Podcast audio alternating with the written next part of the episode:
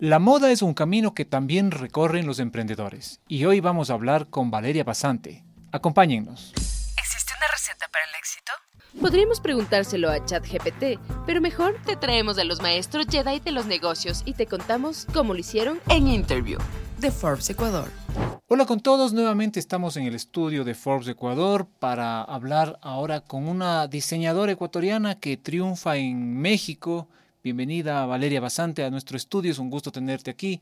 Cuéntanos Valeria, ¿cómo es triunfar fuera del país? ¿Qué se siente?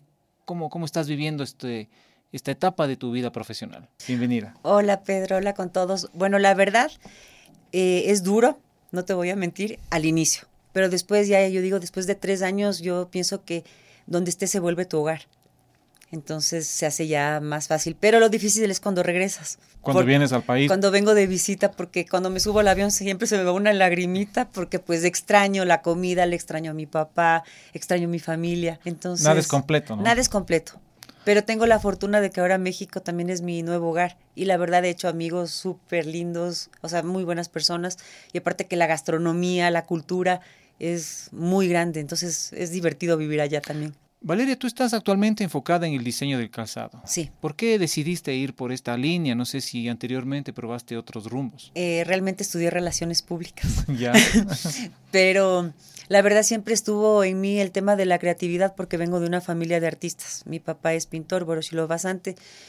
Y desde chiquita estuve prácticamente en un avión porque mi papá expuso en varios países por el mundo y me, llevaban hasta que cumplí 15 años y que ya tenía que estudiar bastante en la escuela. Te, tocaba quedarte acá. ¿Y por qué me gusta el tema de los zapatos? Porque mi mamá era una coleccionista de zapatos. Cada vez que se iban de viaje, traía escondidas en las mangas de la ropa, escondiendo las cosas. Y me decía, no le digas a tu papá. Y yo decía, pero ¿por qué es cuando me va a matar? Claro, llegábamos a la casa y tenía escondido por todos lados unos 300 pares de zapatos. ¿Y tú cuántos pares tienes? Tú también, heredaste ese, gusto por... Ya ves, me dedico a hacer zapatos, pero sí, la verdad, amo los zapatos. Es... ¿Qué significa un zapato para ti? ¿Cómo lo defines? ¿Cómo lo, ¿Cómo lo defino? Pienso que es algo que te da, em, según tu estado de ánimo, no sé, por ejemplo, si yo, yo uso unos tenis, me siento, no sé, como, como tranquila, si me pongo unos tacones y me siento súper empoderada. Entonces, no sé, me siento más femenina, me siento más bonita pero cuando estoy con los deportivos, no sé, tal vez me siento, no sé, como que me da el poder el zapato, el tacón. Cuando estás diseñando, pensando en nuevas formas, ¿en qué te fijas? ¿Qué miras? ¿De dónde sale la creatividad? Las fuentes de tu creatividad. Normalmente en estos dos años de trabajo siempre me han inspirado los viajes. Eh, como te digo, siempre viajé desde chiquita y ya eso te queda como un vicio el viajar.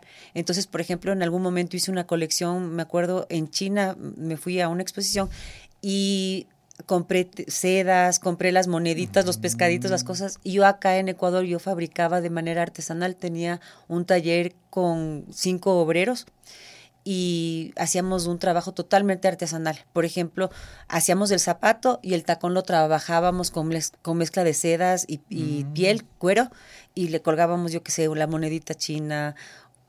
O sea, un trabajo súper, súper manual. Pero a partir de un viaje. A partir de un viaje. Y esta última colección que se llama Renaci eh, está basada en cuatro cápsulas, que son las cuatro temporadas, ¿no? Y en esta fue como un renacimiento. Y uno de mis zapatos, yo digo el principal, se llama Fénix. Es un estileto, eh, pero con un ala atrás. Que, son, que significa que es el pájaro. Las, alas, las alas del pájaro. mucha creatividad, mucha pasión. ¿Qué más se necesita para estar en el mundo del diseño? Yo pienso que cada creativo es diferente a unos les inspira los viajes, a otros el dolor, a otros las emociones, entonces puede variar. Por ejemplo, a mí esta vez no me, no me, o sea, no tuve creatividad a través de un viaje, sino a través de una necesidad. De regresar a ser Valeria. volver a la esencia de... Volver a la esencia, porque yo en México estuve durante tres años, nos agarró la pandemia, tengo dos hijos y estuve 100% mamá. Y yo realmente mi nombre no es Valeria, mi nombre es Valerie. Yo nací en Canadá, pero pues mis papás son ecuatorianos y vine acá a vivir a los cuatro años. En Canadá, Entonces me pusieron Valerie, realmente. Pero a mí yo nunca me identifiqué así, yo me llamo Valeria. Pero como en el registro del colegio y todo de mis hijos en, en Guadalajara decía Valerie, todo el mundo me dice Valerie, Valerie, Valerie. Yo decía, aquí soy Valerie y en Ecuador soy Valeria. Hasta que un día me desperté y dije, yo quiero volver a ser Valeria. Y esa es la marca. Y, esa y es la marca es- con la es- que estás. esa es, ese es mi nombre tu nombre y, y es para mí mi esencia. ¿Y qué se siente ser parte de estas pasarelas? Estuviste aquí en Quito hace pocos días en el Quito Fashion Night y has participado en varios eventos, en varios desfiles en diferentes países. ¿Qué sensaciones tienes cuando estás ahí? A ver, pienso que los comienzos en, una, en un tipo de profesión como este eh, son muy emocionantes, porque cuando sales te aplauden, es como que se te llena el ego hasta decir basta, pero cuando ya has pasado algunos años en esto es como que prefieres mantenerte más, no sé, como que, o sea, el éxito ya no es eso, el éxito es que justamente disfrutes de lo que haces.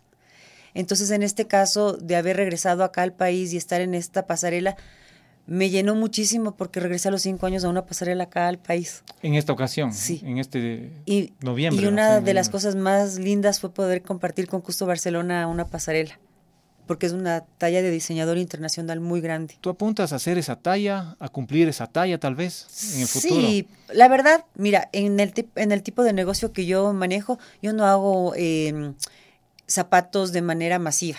O sea, por ejemplo, saco solamente 18. Cambié un poco porque en Ecuador simplemente hacía tres de cada diseño. Tres- siempre hacía diseños.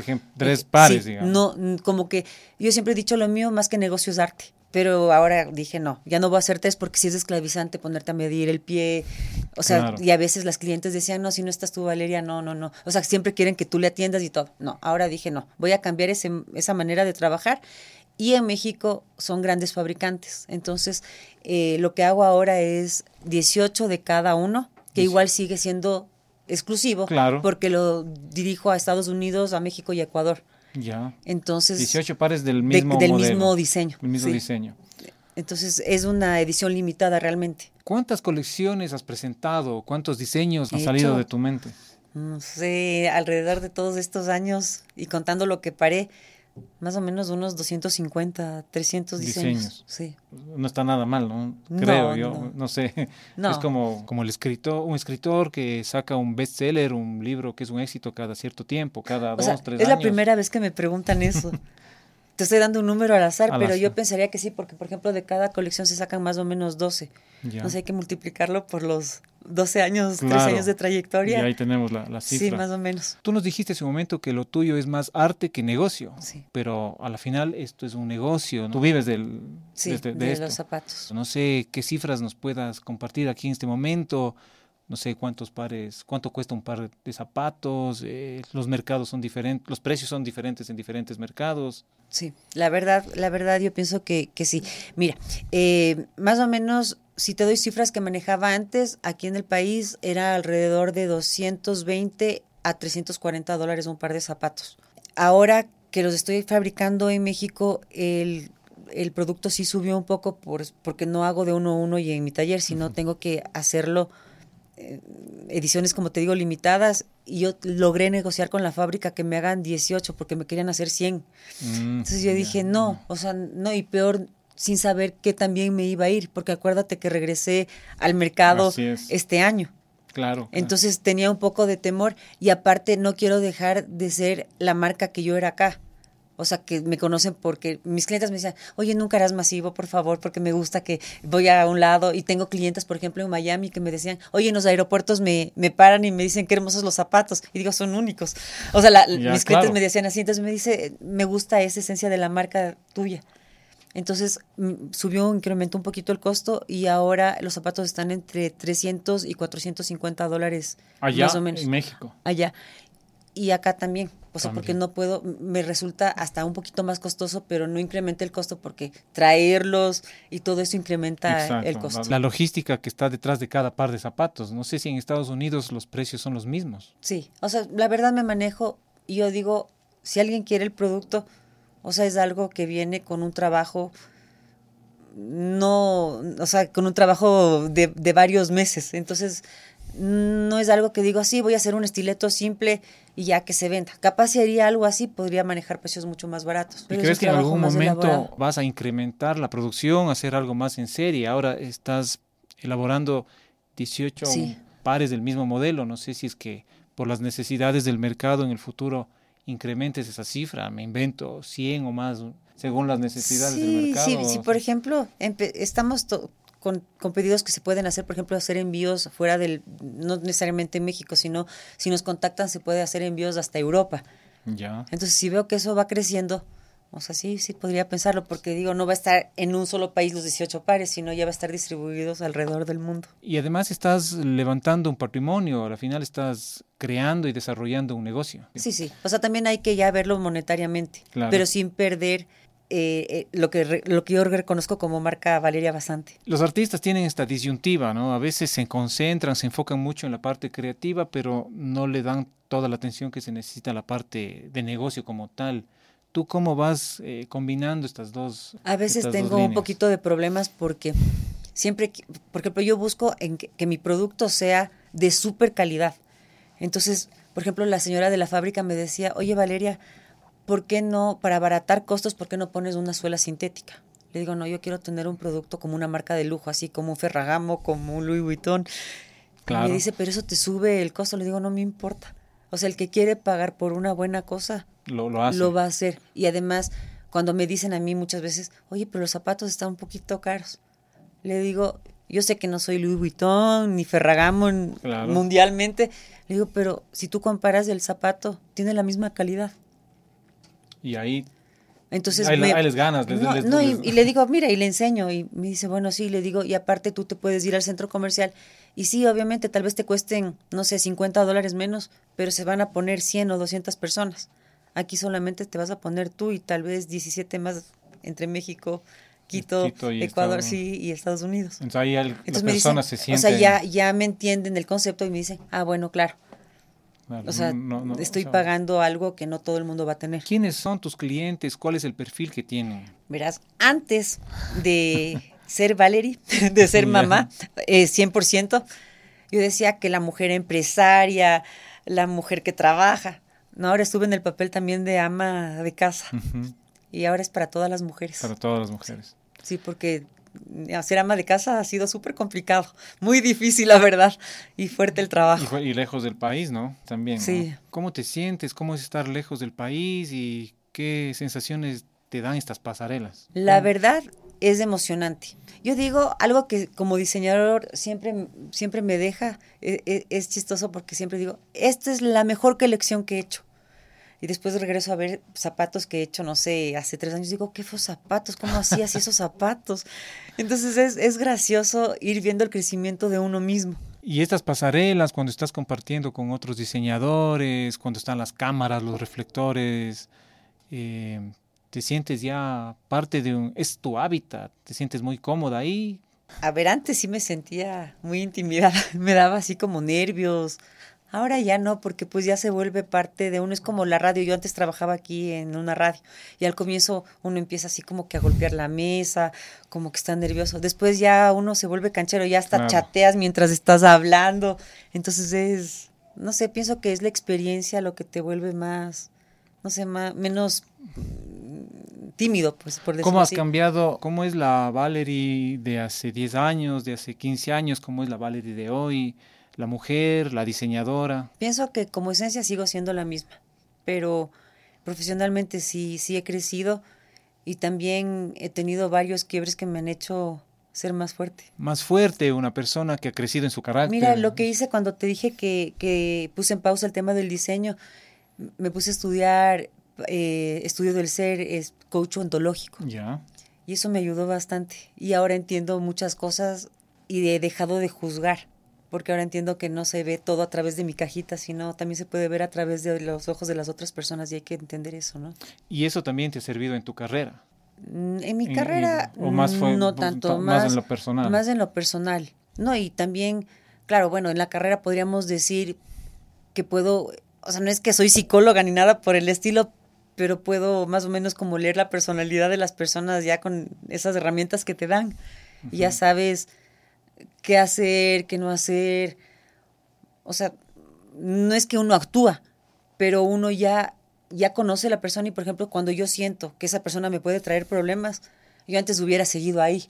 hasta, hasta tener el problema tal vez. En cambio ahora, Ahora no. lo- ahora lo- prefiero estar alejada de A personas tiempo. a tiempo antes de que me pase o que me sienta mal o cosas así. ¿Cómo será Valeria Basante en 10 años? Hace unos momentos decíamos cómo fuiste hace 10 años y hacia dónde te proyectas. ¿Cómo vas a ser? Te digo, la verdad, no sé, siempre es una sorpresa. Todos los días son sorpresas en la vida. ¿Y tus diseños irán evolucionando, abriéndose mercado? ¿Cómo, ¿Cuáles son tus aspiraciones? En el tema profesional, bueno, uno trabaja, yo digo, y vengo y estoy acá en mi país y me muevo porque pues sí quiero crecer, o sea, cada día un poquito más, ¿no? Entonces sí espero, por ejemplo, próximamente en México, de aquí al siguiente año ya tener una tienda, como la tenía acá en, en Ecuador, Tú estás en Guadalajara. en Guadalajara. Entonces ahora lo que estoy haciendo es, como no soy conocida en Guadalajara, o sea, es poco a poco que te vas haciendo conocer del boca a boca, así como alguna vez inicié aquí hace 12 años. Claro, Entonces ya lo que quisiera es el siguiente año ya tener una tienda. Una tienda en Guadalajara. Sí. Yo diría que por el noveno mes de 2024, vamos O sea, a ver. Digamos, aquí en un año esperamos que nos visites y nos digas, sí, y tengo ya la que tienda. tengamos la tienda en Guadalajara, sí. ¿Qué otros planes tienes aparte? eh, ¿O ese es el, el foco principal? en el No, que o sea, yo pienso que ahorita me tengo que enfocar solo en esto, porque es como un bebé. O sea, es algo nuevo, porque pues acá pues sí, sí sé cómo funciona todo, pero allá es conocer el mercado, ir viendo poco a poco cómo son las cosas, porque no, no piensan igual allá que acá. O sea, es totalmente Claro. otro mercado, otra economía, es totalmente distinto. Sí, es diferente, ¿no? El mexicano Totalmente, es- o sea, ¿Cómo, ¿Cómo defines al consumidor mexicano? mira, hay, hay un dicho en Guadalajara que dicen, si pega en Guadalajara, pega en todo México. Entonces, Hacen los estudios de mercado allá. Valeria, y para terminar, ¿qué consejos le darías a los emprendedores que están pensando en hacer carrera en el mundo de la moda? No sé, ¿qué errores cometiste? ¿Qué, aprendija- qué aprendizajes fuiste sumando? ¿Qué les dirías a estos emprendedores, tal vez más allá del mundo de la moda? Sí, a ver, mi consejo es, yo he emprendido zapatos, restaurantes, proteínas, bueno, soy súper curiosa y y yo lo que te digo, o sea, en un inicio fui relacionista pública y trabajé atrás de un escritorio y dije, no, no, no, esto no es para mí. Porque en mi casa, como te dije, nunca hubieron horarios ni nada porque vengo de familia que cada quien tiene su tiempo y hace lo que quiere con su tiempo. Entonces dije, no hay que ser emprendedor. Entonces, muchas veces te va a ir súper bien y otras veces te va a ir mal, pero cada vez que te vaya mal te levantas y te inventas otra cosa. Pero siempre es bueno, aunque tengas miedo, hacerlo. Porque lo peor que puede pasar es que te caigas y te vuelvas a levantar. Valeria, muchísimas gracias por acompañarnos, por visitarnos, por compartir tus experiencias y esperamos que tal vez en un año nos visites nuevamente y nos cuentes no de una, sino de más tiendas en- Ay, en, estaría Guadalajara y en otros lugares. Gracias, Pedro. Gracias por- Esperemos gracias. que así sea. Compartimos unos minutos aquí con Valeria Basante en el estudio de Forbes Ecuador. ¿Existe una receta para el éxito? Podríamos preguntárselo a ChatGPT, pero mejor te traemos a los maestros Jedi de los negocios y te contamos cómo lo hicieron En Interview de Forbes Ecuador.